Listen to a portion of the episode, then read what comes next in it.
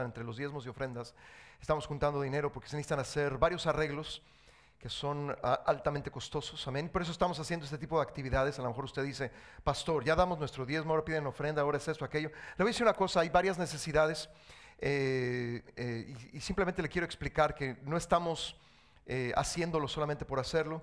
La iglesia con todos los fondos que entran cada semana, se tiene un fondo de ahorro, se tiene ya eh, cierta cantidad de dinero, pero eh, ese dinero ya está destinado a hacer ciertas cosas, necesita un poco más, o diría yo un, mucho más. Pero es importante que usted entienda que lo que queremos hacer en los dos años, número uno, es terminar el edificio con todos los, ah, eh, las remodelaciones que necesita. Se necesita el techo y se necesita un nuevo sistema de, de, de sewer, de captas- captación de aguas negras, lo voy a poner de esa manera. un, un tanque séptico nuevo que es bastante costoso. Y, y aparte estamos también juntando para poder pagar el, el mortgage que tenemos. Ustedes saben que esta iglesia es nuestra. Usted eh, seguimos teniendo un mortgage. Sí, hemos cubierto tal vez dos terceras partes del, del, ah, costo de este edificio. Nos falta una tercera parte y por supuesto lo seguimos pagando, pero lo queremos hacer antes de tiempo. Amén. Alabado sea el Señor. Me gustaría que abriera sus Biblias en Mateo capítulo 19, versos del 1 al 10. Y el día de hoy vamos a comenzar a hablar acerca de la familia. y Vamos a comenzar con el matrimonio. Amén. Espero que pueda ver ah, aquí adelante las pantallas. Yo creo que en las próximas dos semanas vamos a cambiar estas dos televisiones por algo más eh, grande. Amén. Eh, un hermano nos hizo el favor de donarnos una televisión, se va a comprar la otra, ¿sí? Y se van a poner dos televisiones mucho mayores. Sí, quisiéramos tener un- una pantalla de, de, de- de- esquina a esquina, sí es posible, pero también como dice, dice, eh, eh, hemos ac- acabado de, explicar, cuesta algo de dinero. Entonces va- vamos poco a poco, amén. Mateo capítulo 19, versos del 1 a 10, y vamos a comenzar acerca del matrimonio, amén. Y la palabra del Señor es muy clara acerca del matrimonio. Mateo 19, 1 al 10 dice que aconteció que cuando Jesús terminó estas palabras, se alejó de Galilea y fue a las regiones de Judea al otro lado del Jordán y le siguieron grandes multitudes y lo sanó ahí. Entonces vinieron a él los fariseos y tentándole diciéndole, es lícito al hombre repudiar. Otra palabra para repudiar es divorciar, ¿ok? A, a su mujer por cualquier causa. Y el Señor Jesús responde, dice, ¿no habéis leído que el que los hizo al principio varón y hembra los hizo. Y dijo, por esto el hombre dejará a padre y madre y se unirá a su mujer y los dos serán una sola carne. Verso 6, así que no son ya más dos, sino una sola carne, por tanto lo que Dios juntó, no lo separe el hombre. Le dijeron, ¿por qué pues mandó Moisés dar carta de divorcio y repudiarla? Y él les dijo, por la dureza de vuestro corazón, Moisés os permitió repudiar a vuestras mujeres, mas al principio no fue así. Y yo os digo que cualquiera que repudia a su mujer, salvo por causa de fornicación, y se casa con otra adultera, y el que se casa con la repudiada adultera. Y le dijeron sus discípulos, si así es la condición del hombre con su mujer, no conviene casarse. Vamos a orar. Te damos gracias, Padre Celestial, por la oportunidad que tú nos das de poder abrir tu palabra. Te pedimos que tu Santo Espíritu nos guíe a toda verdad.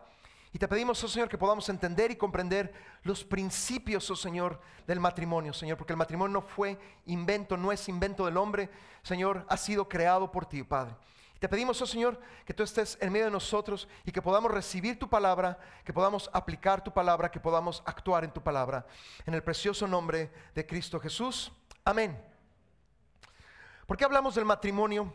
Amén. Porque es una de las dos, dos decisiones más importantes en nuestra vida. Nosotros consideramos en esta iglesia que las dos decisiones principales que todo cristiano debe tomar es, número uno, aceptar a Cristo en su corazón. Amén. Ustedes saben que cuando nosotros aceptamos a Jesús pasamos de muerte a vida, pasamos de tinieblas a luz. Amén.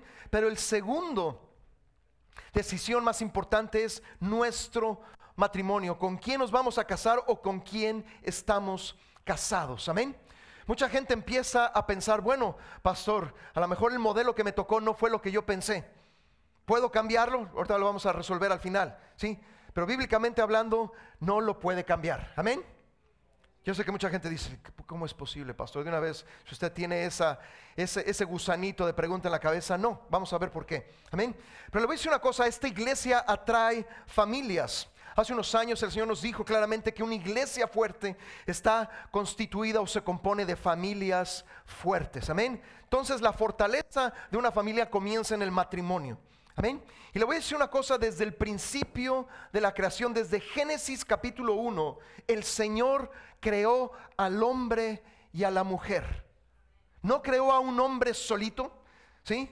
Y le dijo, pues ahí te arrojo en el Edén y a ver qué haces. No, creó al hombre y a la mujer. Entonces desde Génesis capítulo 1 están los dos. Hay un matrimonio. Amén. Y para Dios el matrimonio es muy, muy importante. ¿Sí? Jesús aquí está respondiendo a una pregunta que le hacen. Siempre, sí, desgraciadamente los fariseos, los doctores de la ley, querían tentarle, querían agarrarlo en ciertas palabras y le preguntan, ¿te es lícito ¿O es lícito al hombre repudiar a su mujer o el hombre divorciar a su mujer por cualquier causa? Realmente la palabra del Señor nunca habla ¿sí? de divorciar a un hombre o una mujer por cualquier causa, nunca. Pero esto era algo que en ese tiempo, sí, eh, era un rumor o era cierta enseñanza que se tenía. Y entonces el Señor Jesús dice claramente que el, el orden de Dios, amén, es desde lo que Él estableció en el principio, o sea, en Génesis capítulo 1 y Génesis capítulo 2, amén. Si usted no tiene un libro eh, eh, que, no, está leyendo de la Biblia, durante esta semana empieza a leer Génesis, el libro, el libro perdón, de los eh, principios, el libro de la creación, amén. Pero entonces el Señor Jesús empieza a explicar lo que sucedió al principio. Dice, varón y hembra los hizo, amén. Y quiero que entendamos algo muy importante, por cada hombre se necesita una mujer, amén. El Señor no creó a Adán y le presentó cinco mujeres para que escogiera de las cinco mujeres. Así no funciona. Amén. Yo creo con todo mi corazón que para cada hombre que está aquí, desde chiquito, mediano, adulto, hay una sola mujer para, esa, para ese eh, eh, hombre. Amén. Y por el contrario, para cada mujer hay un solo hombre. Amén. El Señor desde un principio creó hombre y mujer. No creó dos hombres, no creó dos mujeres, ¿sí? Y usted sabe hacia dónde voy, ¿sí? Eso no es de Dios, ¿sí? Y si usted lee en el Nuevo Testamento, y ahorita no vamos a tener tiempo, ¿sí? El homosexualismo no es parte del plan de Dios. Siempre le he dicho, hay más de mil eh, eh, personajes en la palabra de Dios, más de mil personajes en la palabra del Señor, y ninguno, ¿sí? Son dos hombres o dos mujeres. O sea, no es Adán y Esteban, amén o Eva, sí, y, Ana, ¿verdad? No, ninguno de ellos. Y cuando ha habido homosexualismo, porque usted también se va a Génesis, ha habido una grave consecuencia y un grave juicio. Amén. Ok, y por esto el hombre, segundo principio, dejará a padre y a madre algo que nosotros recomendamos continuamente es que cuando una pareja que se va a casar o está casada, no vivan en la misma casa con sus padres, sus suegros, etcétera, etcétera. Pastor, usted no entiende que aquí la renta es muy cara. Yo le voy a decir una cosa, Dios entiende tu presupuesto, lo que puedes y lo que no puedes pagar. Amén. Y Dios sabe, ¿sí?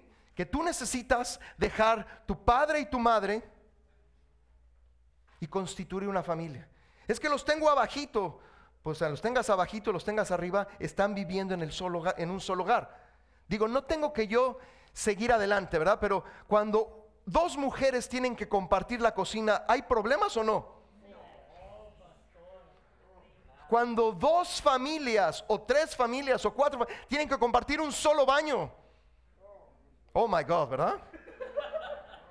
¿Usted, cree por, ¿Usted por qué cree que hay tanta inmoralidad en esta isla? No estoy hablando de otros lugares, en esta isla. Porque viven dos, tres, cuatro familias, ¿sí?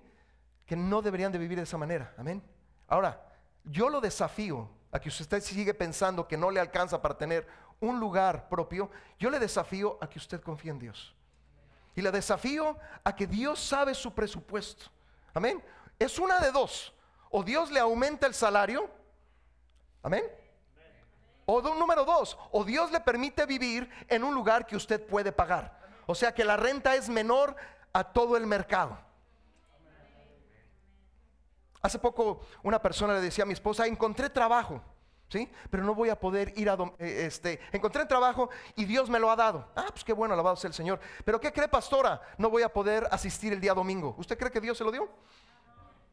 Dios no te va a dar algo, ¿sí? Para que tú rompas uno de los mandamientos del Señor. Amén. Vuelvo a la vivienda. Dios no te va a dar algo para que tú rompas con los mandamientos del Señor. Pero Dios puede reducir la renta o puede aumentarte tu salario, sí, pero tienes que confiar en Dios. Amén. El hombre dejará a su padre y a su madre y se unirá a su mujer y los dos serán una sola carne. Verso 6, ya no son dos, sino una sola carne. Esto se necesita de madurez. Repita conmigo, madurez. Cuando nosotros nos casamos, cada uno de nosotros no estamos maduros para casarnos. Amén. Tenemos que tener cierta edad. Yo creo que tenemos que tener cierta edad. Amén. Si dos muchachos de 17 se quieren casar, yo los digo, hasta el día de hoy no han, venido, ¿verdad? Pero si dos muchachos de 17 quisieran casarse, yo les diría, ¿saben qué? Les falta madurez. Hay cierta madurez en lo físico y en lo mental. Amén. Pero dentro del matrimonio tiene que haber tal relación entre el hombre y la mujer que los dos puedan convertirse en uno. Amén. No que los dos después de 20 años sigan siendo dos. Amén. O sigan siendo, o después de 30 años sigan siendo dos. Amén. Para eso se necesita madurez. Amén. ¿Sí? Amén. Ok. Le dijeron, dice, por tanto, lo que Dios juntó, no lo separe el hombre. Amén. Mucha gente se dicen grandes palabras cuando se casan, ¿verdad? Y tú eres el amor de mi vida y el amor de mi cielo. he oído este, en casamientos que ella o él le, hacen una poesía, ¿verdad? Pero quiero ver que 20 años después la poesía sigue, sigue actuando, ¿verdad? Diga, gloria a Dios, aleluya. Espero que sí. El amor debe de aumentar, no debe de disminuir. Le voy a decir una cosa, uno se puede enamorar en segundos. Está comprobado científicamente. Pero para que crezca el amor se necesitan por lo menos de dos, tres años para que ese amor empiece a crecer. Hay gente que se enamora instantáneamente, pero nunca entra a la etapa del amor. Amén. El enamoramiento es más sentimiento que otra cosa. El amor es una relación en la cual él y ella comienzan a madurar y a crecer. ¿Vamos bien? Amén. Y yo digo que cualquiera que repudia a su mujer, salvo por causa de fornicación, ¿sí? Subraya la palabra fornicación, amén. No está hablando de adulterio, está hablando de fornicación. Y se casa con otra adultera y el que se casa con la repudiada adultera. Mucha gente toma este pasaje y dice, él me engañó, ella me engañó, me puedo divorciar. Tienen que entender ese pasaje, no está diciendo eso, ese pasaje. Está hablando de adulterio, perdón, está hablando de fornicación, no está hablando de adulterio. Al final de la predicación lo voy a explicar más a fondo, amén. Le dijeron sus discípulos, si así es la condición del hombre con su mujer, no conviene casarse. Después de estas palabras los discípulos dicen, wow, está, está cañón, está difícil. Pero es por la gracia del Señor y con la ayuda del Señor que podemos tener un matrimonio sano. Amén. Un, un, matrimonio no que tenga que no tenga problemas, porque todo matrimonio va a tener problemas. A ver, repita conmigo, todo matrimonio va a tener problemas. Ahora es la gracia de Dios que nos ayuda a resolver los problemas. Amén. Pero un matrimonio sano no significa que no tenga problemas. Un matrimonio sano significa que esos problemas se resuelven. Desgraciadamente muchos matrimonios, como no resuelven los problemas, se van acumulando a partir de los meses o de los años. muchas veces ya cuando ya no se aguantan el uno al otro es porque tienen un costal de problemas que no han sido resueltos. Amén. Ahora, el verso 7 da una clave. Dice, ¿por qué pues mandó Moisés dar carta de divorcio y repudiarla? Y él les dijo, por la dureza de vuestro corazón. La causa principal del divorcio es la dureza del corazón de uno o de otro o de los dos. Así de sencillo. Cuando el corazón se endurece, ya no recibe nada. No recibe de Dios, no recibe de la otra persona, no recibe, tú puedes ir al psiquiatra, al psicólogo, al consejero y no vas a recibir nada. Amén. el único que puede cambiar el corazón, ¿quién es? Dios. Y la dureza de corazón es la causa principal del divorcio. Amén. Vamos a Génesis capítulo 1, versos 27 y 28. Amén.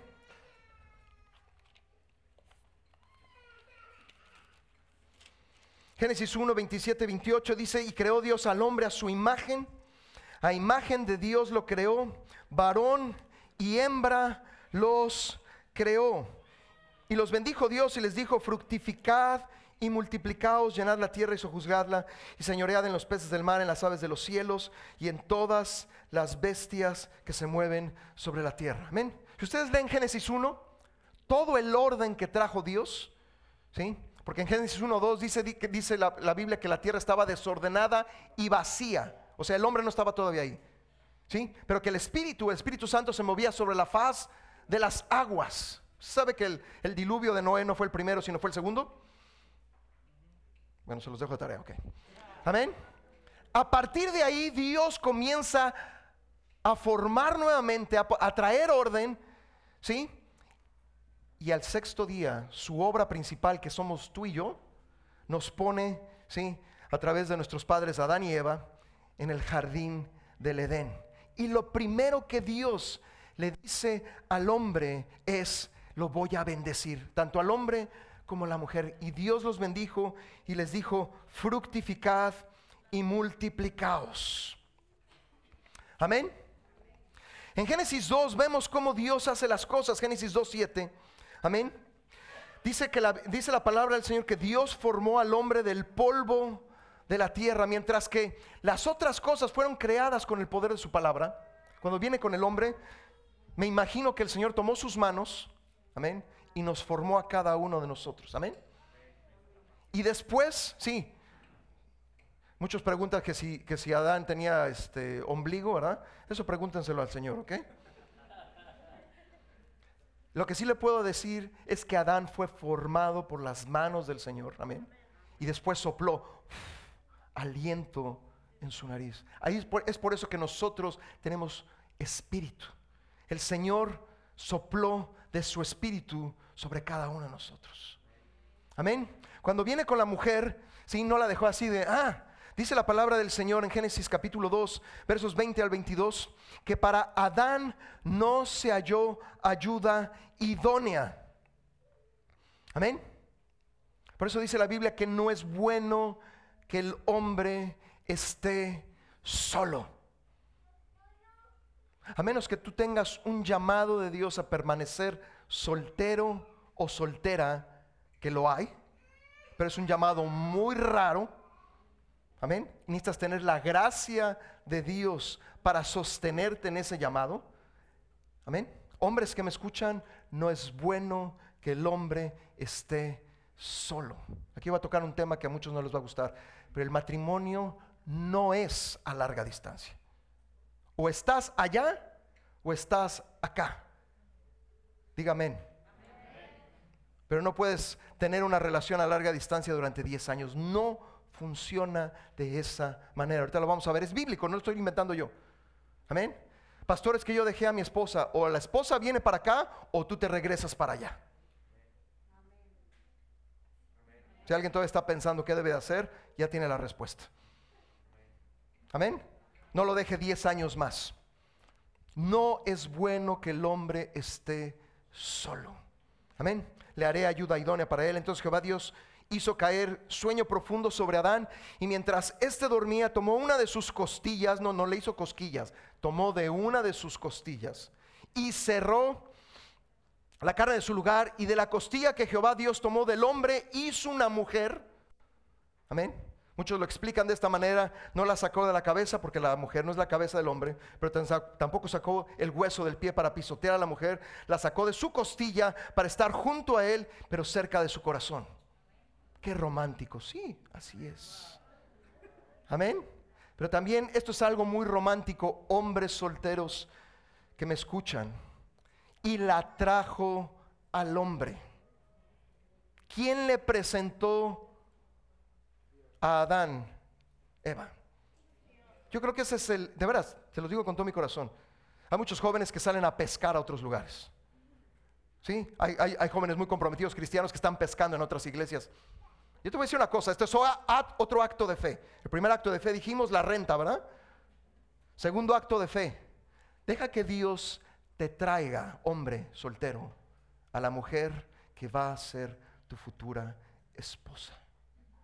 A mí me lo dijo Dios hace muchos años, por eso lo digo, se lo digo por experiencia, no porque lo leí en un libro. Me dijo, Enrique, deja de pescar. O sea, deja de ir de inglés y inglés a ver qué muchacha conoces. Sí, tuve que esperar varios años hasta que mi esposa llegó, ¿sí?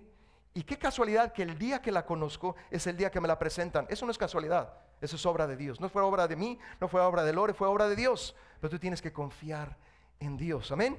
¿Necesitas estar checando en el internet? No. En todos los sitios de dates tampoco. Segundo acto de fe. Si tú realmente confías en el Señor, Dios te va a traer a la mujer correcta. No a las mujeres para que tú escojas de Tim Marín de Doping Way. No. Amén.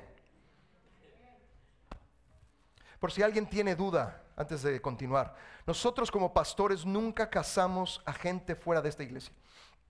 Nosotros solamente casamos a gente que conocemos aquí dentro de la iglesia. Amén. Si alguien me invita a celebrar, a, casar a alguien que no conozco, no acepto.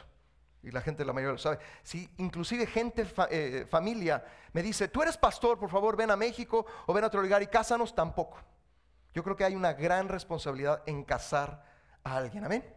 Ahora, dentro de la iglesia, nunca vamos a casar a dos no cristianos o a uno que es cristiano y al otro que no es cristiano. Amén. Porque dice la Biblia claramente que no os unáis en yugo desigual con los incrédulos. Pero pastor, estoy enamoradísimo de él o de ella. Pues una de dos, o se convierte o te desenamoras. Porque estás pensando en casarte con él o con ella, ¿sí? Ahora vienen dos incrédulos y se quieren casar, tampoco. Lo más seguro es que los vamos primero a guiar a los caminos del Señor. ¿Y los dos pueden aceptar al Señor en el mismo día? Sí. ¿Y los dos después se pueden casar? Sí, si es la voluntad de Dios. Porque vuelvo a repetir, creemos que por cada hombre hay una mujer. Amén. Ok. La palabra del Señor acabamos de leer que fue hecho a su imagen que es apariencia física, pero también a su semejanza. Los creó hombre y mujer, amén. Y no solamente los creó para reproducción, hay gente que lee fructificad y multiplicados, ¿verdad? Y dice, entonces, ¿sí? Ya nos casamos y vamos a hacer un montón de hijos. Amén. La multiplicación no solamente es en número, sino también es en el fruto espiritual. Ahora, algo que los papás tienen que entender, papá y mamá, gente que está casada, es que también necesitan saber cuántos hijos deben de tener. Amén. Muchas, muchas veces la gente nos ha preguntado por qué solamente tuvimos uno, porque esa fue la voluntad del Señor. ¿Cómo descubrimos la voluntad del Señor? Al nacer Juan Pablo, claramente, y siempre lo he sentido hasta el día de hoy, yo no tengo dudas, ¿sí? de que Juan Pablo era el único hijo que debíamos de tener. Amén. Mucha gente nos ha preguntado, también nos ha dicho, ay, es que está muy solito, ay, es que esto y aquello. Mi hermano, mi hermana, toda familia tiene complicaciones. No estoy diciendo que mi familia sea perfecta, no estoy diciendo que la suya sea perfecta. Amén. Pero tenemos que eh, consultar al Señor cuántos hijos debemos de tener. Amén. Yo sé que para muchos esto es algo nuevo. Amén. Pero de verdad se lo digo con todo mi corazón ahora. ¿Sí? Si por alguna causa aparece un hijo más, dele gracias al Señor. Ahorita vamos a ver esa herencia del Señor. Pero que debe de haber la voluntad de Dios en, en la cantidad de nuestros hijos, por supuesto. Que si en todo, en todo aspecto de nuestra vida y en el matrimonio, debe de estar la voluntad de Dios. ¿Vamos bien? Ok, Génesis capítulo 2, verso 8. Hay cuatro principios el siguiente, creo que es el siguiente. Hay cuatro principios que quisiera ver brevemente de lo que Dios hizo con el primer hombre y la primer mujer. Amén. Génesis capítulo 2, verso 8. Y Jehová Dios plantó un huerto en Edén al oriente y puso ahí al hombre que había formado. Génesis capítulo 2, verso 8. Amén. Primer principio número uno, hay un lugar en donde debe de ser establecida ese matrimonio, esa pareja. Amén. Por eso le vuelvo a repetir, no puede haber un matrimonio no puede estar en dos lugares diferentes. O sea, el hombre de un lado y la mujer del otro. Tiene que estar en un solo lugar. Amén. Ahora, tú puedes estar en un solo lugar y aún así no estar en la voluntad de Dios. Mucha gente dice, me fui a otro estado porque es más barato. Eso no es la voluntad de Dios. Me fui a otro lugar porque ahí sí hay trabajo. Eso tampoco es la voluntad de Dios. Amén.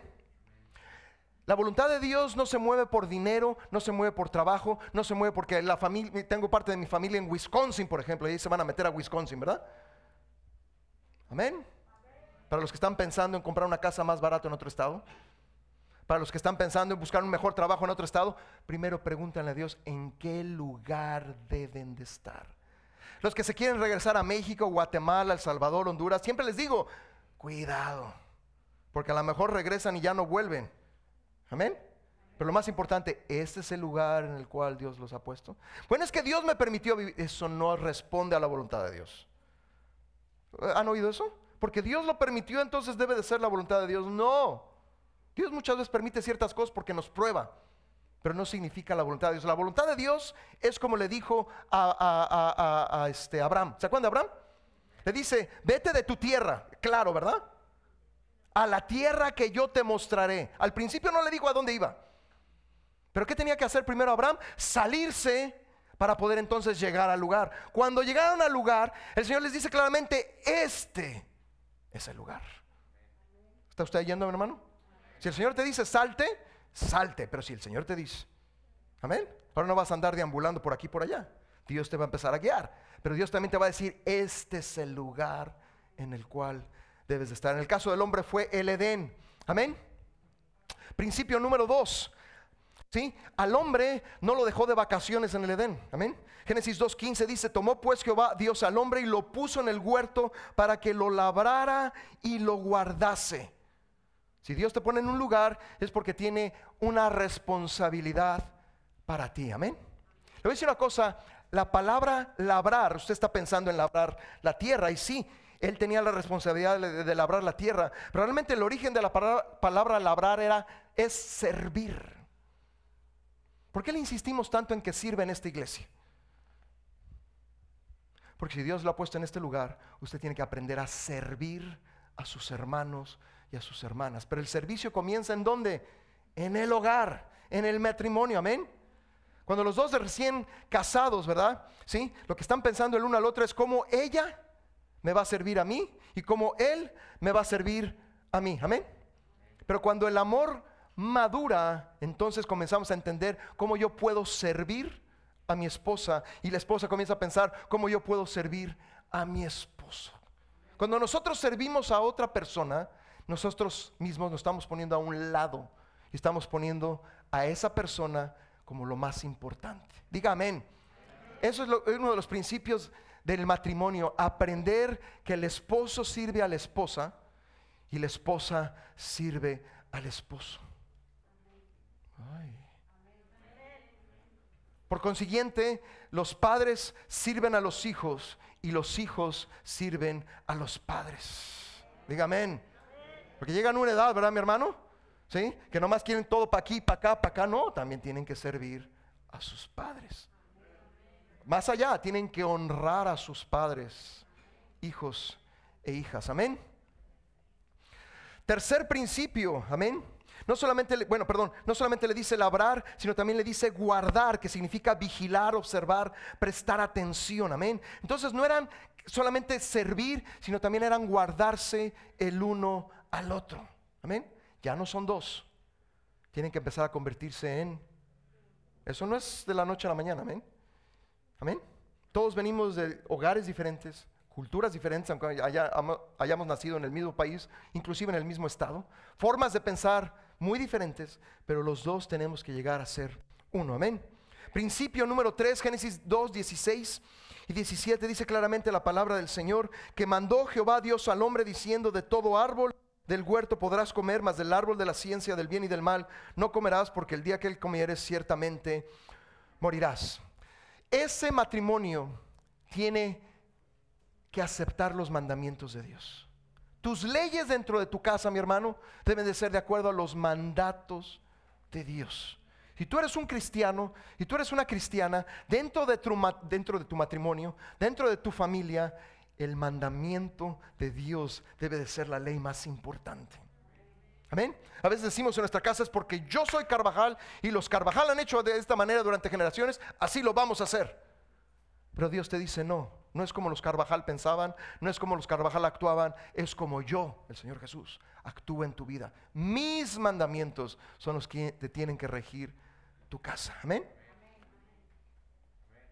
Le voy a decir una cosa, cuando empezamos a nosotros a aplicar los mandamientos del Señor, si va a haber una guerra dentro del hogar, pero esa guerra tiene el objetivo no de destruir, sino de construirlos, mi hermano.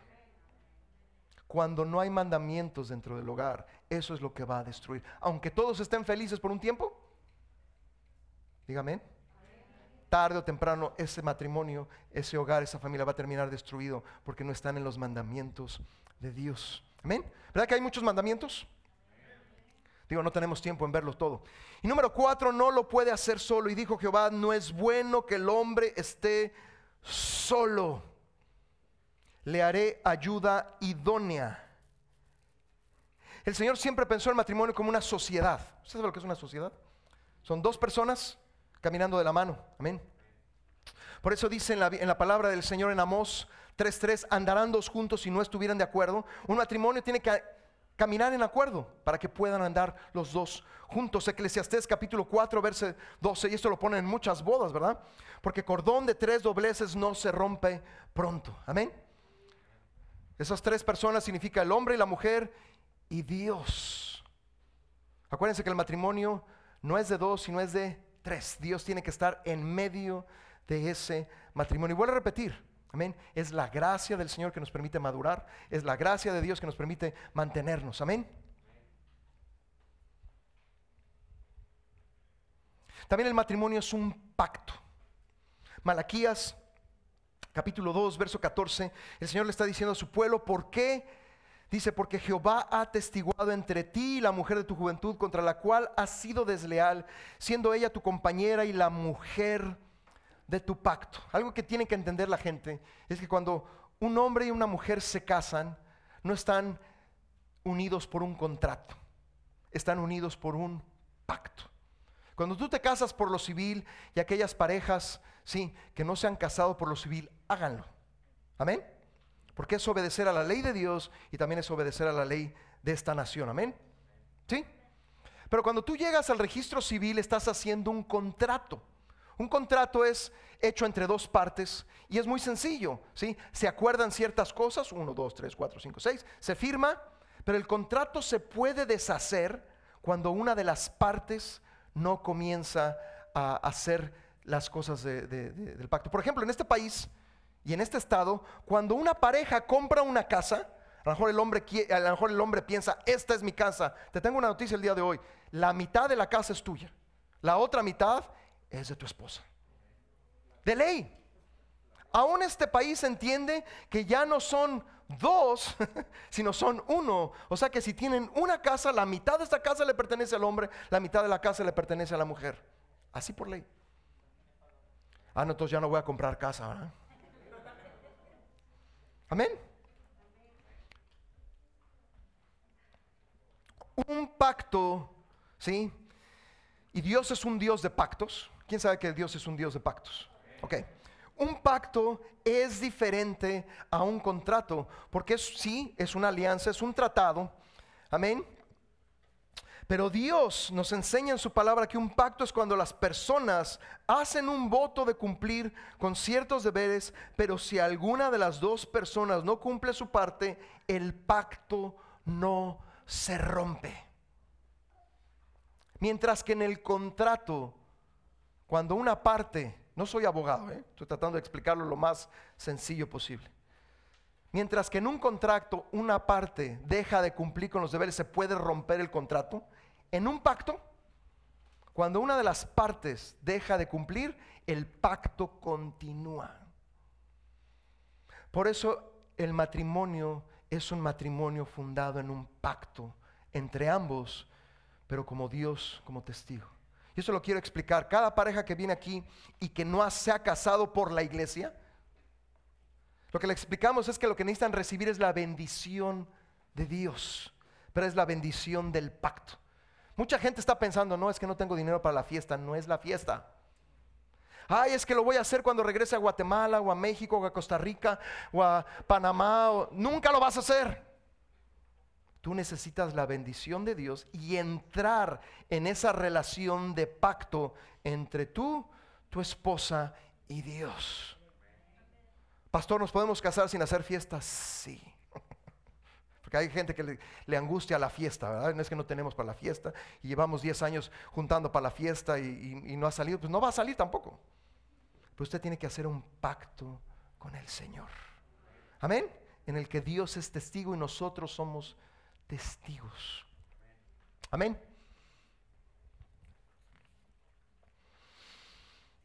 También, también, el matrimonio crea una herencia. Salmo 127, versos del 1 al 3. Amén. Si Jehová no edificare la casa, en vano trabajan los que la edifican. Si Jehová no guardare la ciudad, en vano vela la guarda. Por demás, os que, perdón, por demás es que os levantéis de madrugada y vayáis a estar de reposar y que comáis pan de dolores, pues que a su amado dará Dios el sueño. He aquí, herencia de Jehová son los hijos, cosa de estima el fruto del vientre. Amén. Cada uno de nuestros hijos y nuestras hijas son algo estimado a los ojos del Señor. Por eso estamos, eh, lo, que compartía René de Soundview Pregnancy, que ellos, su principal objetivo, ¿sí? Es evitar el aborto. Dígame. Si un día usted quiere tener un aborto, no aborte. Si un día uno de sus hijos por cualquier circunstancia quiere abortar, tampoco haga. Si no quieren tener al niño o a la niña, lo pueden dar en adopción. Esa es una, esa es una, esa es una este, solución, sí. Es más, yo pienso, porque desgraciadamente a través de, de los años de ser pastor, he visto que hay gente que nunca aprendió a ser papá ni a mamá. Y es mejor que los, los, hubieran dado en adopción desde pequeños a otra pareja que sí hubiera podido eh, crear el ambiente necesario para que esos hijos e hijas pudieran fructificar y multiplicarse. Amén. Esa es mi opinión. Amén. Pero estamos en contra del aborto. Si tú alguna vez tuviste un aborto, eh, eh, hermana, mujer, pide perdón al Señor. ¿Sí? Dios te limpia, Dios te perdona pero no puedes seguir caminando con eso en tu interior. Amén. Y eso es una, a veces es una atadura que traen muchas mujeres. Por la circunstancia que hayas abortado, pide perdón delante de Dios. Amén. Yo sé que hay abortos que no nosotros, nosotros no los este, causamos. Amén. Hay veces que eh, eh, en un embarazo hay, hay ciertas complicaciones y se aborta. Bueno, esa es otra cosa. Amén. Estoy hablando de un aborto que ha sido eh, voluntario. Amén. ¿Por qué? Porque herencia del Señor son los hijos. Esto es algo muy importante. Nuestros hijos son nuestra herencia. Realmente nuestro ministerio principal es nuestra familia. Yo siempre lo digo y lo, voy a seguir repitiendo. Mi ministerio principal antes de la iglesia es mi esposa y mi hijo. Tu ministerio dentro del hogar, mi hermano, mi hermana, es tu esposo, tu esposa, tus hijos. Porque son herencia del Señor. Amén. Dios te los dio por un tiempo para que tú si tuvieras cuidado de ellos, los encaminaras en los caminos del Señor. Yo sé que no van a estar siempre. Yo no quiero que tengas un, a un cuarentón o a una cuarentona dentro de tu casa, ¿ok? Dígame. Pero en el tiempo en el cual tú los tengas, tú los guíes a los caminos del Señor. Esto es algo bien, bien importante. Recuerdo una vez, cierto pastor eh, eh, contó la historia de un evangelista muy famoso. Y este evangelista muy famoso tuvo una visión de parte del Señor. Y en esa visión se veía en una línea, ¿sí? E iba a entregar cuentas de todo lo que había hecho este evangelista. Entonces llevaba una lista de, en, este, en, esta visión, veía cómo este evangelista llevaba una, serie de cosas en donde eh, había hecho todo lo que había hecho, amén. Entonces Dice, que este evangelista comenzó a pensar, cuando llegue delante del Señor le voy a decir, mira Señor, fui a predicar a tal lugar y fui a hacer esto, y tuve este seminario, y tuve aquí, tuve allá. Y cuando finalmente llegó enfrente del Señor Jesús, lo primero que el Señor Jesús le pregunta, le dice, ¿dónde está Johnny? Johnny era su hijo. No le preguntó a dónde había ido, a dónde había viajado, le preguntó, ¿dónde está Johnny? ¿Dónde está tu hijo? Y ahí terminó la visión. Ahí se dio cuenta que el Señor le iba a pedir cuentas de su hijo. Fui a buscar a Johnny porque Johnny se había desviado de los caminos del Señor muchos años atrás. Y Johnny vino nuevamente a los caminos del Señor. No fue fácil. No fue fácil, pero fue posible. Amén. Una de las cosas que Dios nos va a pedir cuentas, hombre, es acerca de nuestra esposa y después de nuestros hijos. Mujer es acerca de, nuestro de su esposo y acerca de sus hijos. Los hijos son sumamente importantes para el Señor porque son herencia de Dios. Amén. Un, por último, amén, acerca del divorcio. Algo que me gusta que dice mi pastor, Pastor Yang, dice, el espíritu de matrimonio echará fuera el espíritu de divorcio. Amén. Nosotros creemos en el matrimonio hasta el final. Amén. Me va a decir, pastor, hasta el final, final, final, sí, hasta el final, final, final. Amén. Mucha gente, cuando tiene problemas, lo primero que empieza a pensar es en el divorcio. ¿Cómo puedo salir de esta situación? Amén. Quiero explicar a través de dos versos el punto de vista, no mío, sino el punto de vista de Dios. Amén. ¿Sí? Ok. Vamos a Romanos capítulo 7, versos 2 y 3. Y después vamos a ver 1 Corintios capítulo 7, versos 10 al 17. Romanos capítulo 7, versos 2 al 3 dice, porque la mujer casada está sujeta por la ley al marido mientras esté vivo. Pero si el marido muere, ella queda libre de la ley del marido. Así que si en vida del marido se uniera otro varón será llamada adúltera, pero si su marido muriere es libre de esa ley, de tal manera que si se uniera a otro marido no será adúltera. El matrimonio, amén, solamente es para esta tierra. En el cielo, eh, en nuestra relación con nuestra esposa, sí, va a ser una relación entre hermano y hermana, amén. ¿Ok? Número dos, el Señor dice claramente en su palabra que la única manera de que un hombre y una mujer puedan volverse a casar con una persona distinta, ¿sí? Es que se conviertan en viudo o viuda. Espero que no esté pensando, llévate a mi marido, ¿verdad? Llévate a mi esposa.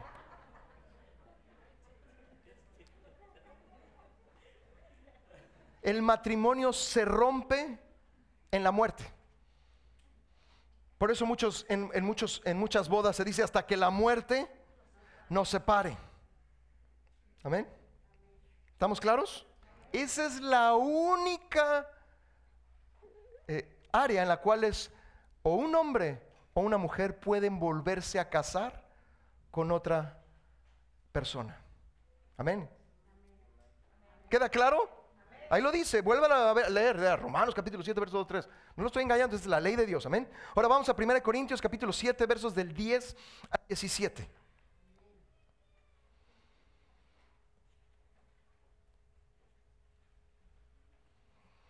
Y voy a leer primero los versos 10 y 11. Eh, ojalá esto lo, lo, subrayen así, pero con amarillo, con verde, con azul, con todos los colores que usted tenga por ahí. Pero los que están unidos en matrimonio 1 Corintios capítulo 7, verso 10.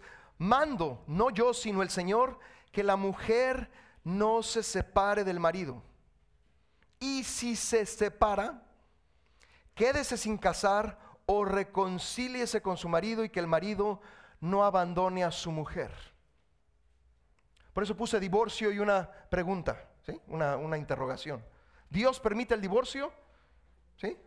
Sí, pero hay dos condiciones después del divorcio. O te quedas solo o sola, o te reconcilias con tu esposo o esposa originales. Algo que nosotros, mi esposa y yo hacemos cuando viene una pareja, ¿sí? que está a punto de divorciarse, es por todas las causas evitar el divorcio. Amén. Esa es nuestra política en esta iglesia, que la pareja continúe unida. Amén. Porque eso es lo que desea Dios. Amén hay ocasiones extremas, y las hemos tenido, en las cuales alguno de los dos, usualmente la mujer, está en peligro aún de su propia vida. Y se puede divorciar, sí.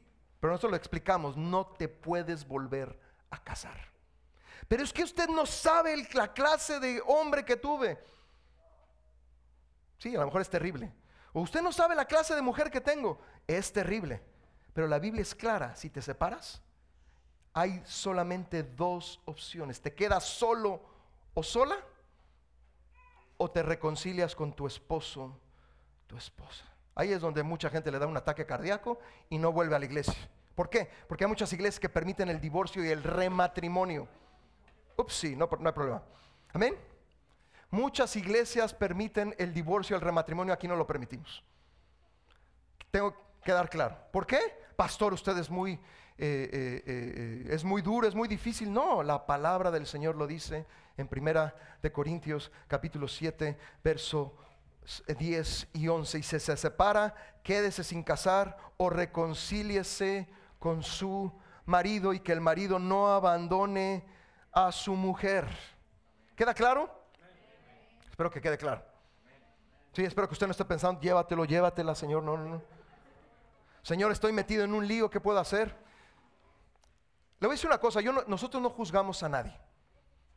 Pero sí le quiero decir algo el día de hoy. Si usted lleva dos divorcios y está pensando en casarse por tercera vez, yo le digo, yo le diría de una vez, no, no me está pidiendo el consejo, pero se lo voy a dar, no se case nuevamente. Porque usted no ha aprendido a vivir en matrimonio, seas hombre o seas mujer.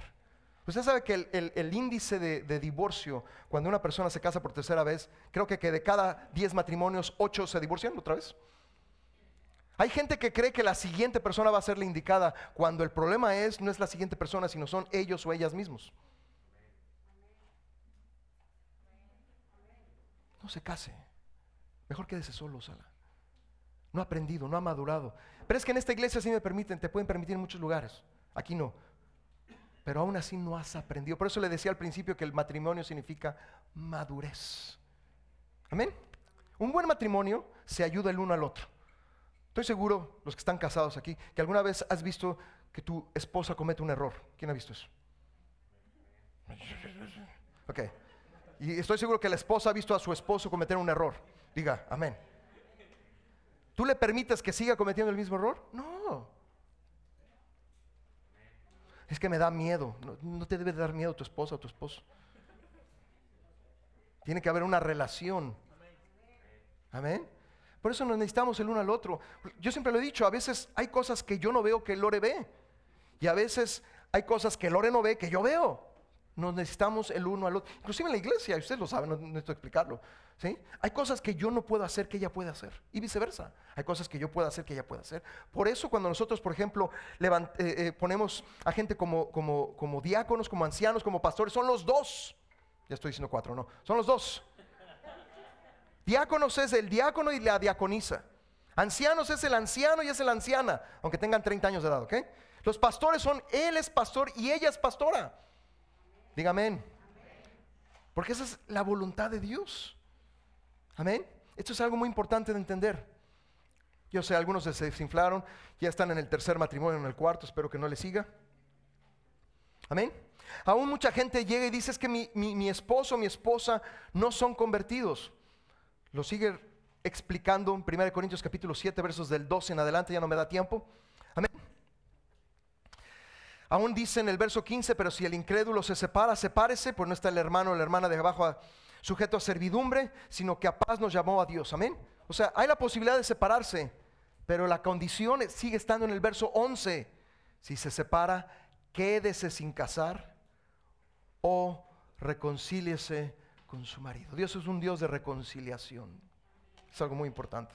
Amén. Si no puede haber reconciliación entre dos cristianos, pues no podemos amén, creer en cosas mayores, amén. Dios es un Dios de reconciliación. Vamos a ponernos de pie y le voy a pedir a cada una de las parejas, si está aquí eh, eh, tu esposa, eh, tómate de la mano de ella. mi hermana, si aquí está tu esposo, tómate de la mano de él. Si no está, entonces ora por tu esposa o tu esposo el día de hoy. Y vamos a orar y vamos a pedir la bendición de Dios, porque vuelvo a repetir, el espíritu de matrimonio echa fuera el espíritu de divorcio. Amén. Aquí no deseamos que haya divorcios. Amén. Aquí deseamos que haya matrimonios que maduren. Amén. Vente mi vida. Haya matrimonios que maduren, que crezcan y que reciban la bendición de Dios. Amén. Le voy a decir una cosa, lea Génesis. Pero Génesis empieza diciéndole al hombre, eh, bendiciendo a Dios al hombre. Y Génesis 49 y 50, nuevamente volvemos a repetir, la vemos la bendición de Dios sobre las doce tribus de Israel y la bendición de Dios en el capítulo 50, sí, del pueblo de Israel en Egipto, en la mejor tierra. Dios es un Dios de bendición. ¿Por qué no cierra sus ojos? Y vamos a orar. Te damos gracias por cada uno de los matrimonios, Señor, que están aquí en esta iglesia, Padre. Señor, como dice eh, Pastor Young, Señor, que el espíritu de matrimonio, Señor, eche fuera el espíritu de divorcio. Señor Jesús, y que cada, matrimonio aquí siga creciendo, siga madurando y siga recibiendo de tu bendición, Señor. que eso es lo más importante en un, en- un matrimonio, Señor. Te pido, Señor, por cada matrimonio, Señor, el joven, el que lleva muchos años, Señor, yo sé que todavía hay camino por delante, Señor, y que todavía necesitamos aprender varias cosas todavía, Señor. Pero que sea, Señor, tu bendición, sea tu gracia, oh Señor. Y que, Padre, podamos cumplir, Señor, con tus planes y con tus propósitos. También te damos gracias, oh Señor, por nuestros hijos e hijas, oh Señor, porque son tu herencia, Padre. Yo te pido, Señor, que nuestros hijos y nuestras hijas puedan reflejar, Señor, lo que hay en nuestro hogar. Señor, y que lo que hay en nuestro hogar, Señor, sea tu presencia, sea tus mandamientos, sea tu voluntad, Padre. Señor, yo sé que no hay matrimonios perfectos aquí, pero Señor, sé que hay matrimonios que te- nos estás llevando a la perfección, Señor. Que podamos seguir adelante, oh Señor, y que podamos recibir tu bendición. Y por aquella gente que todavía está soltera, oh Señor, hombres o mujeres, te pedimos, oh Señor, que ellos puedan entender, ellas puedan entender que solamente hay un, una, una, una mujer, solamente hay un hombre para ellos y que puedan esperar en ti, oh Señor. Y te alabamos y te bendecimos y te damos toda la honra y la gloria en el precioso nombre de Cristo Jesús. Y el pueblo del Señor dice, amén. Amén. Bendiga a su esposo, bendiga a su esposa en el nombre del Señor. Amén. Vayamos a casa. Amén. Si hay problemas en el hogar, resolvámonos. Amén. A través de la palabra del Señor. Y dejemos que el Señor siga actuando en cada uno de nosotros. Amén. Vamos a despedirnos alabando al Señor. Amén. Y después de esta alabanza estamos despedidos para la honra y la gloria del Señor. Amén. Amén. Vamos a declarar una bendición sobre nuestras familias. Amén. Y creo que cantes esto al Señor. Dios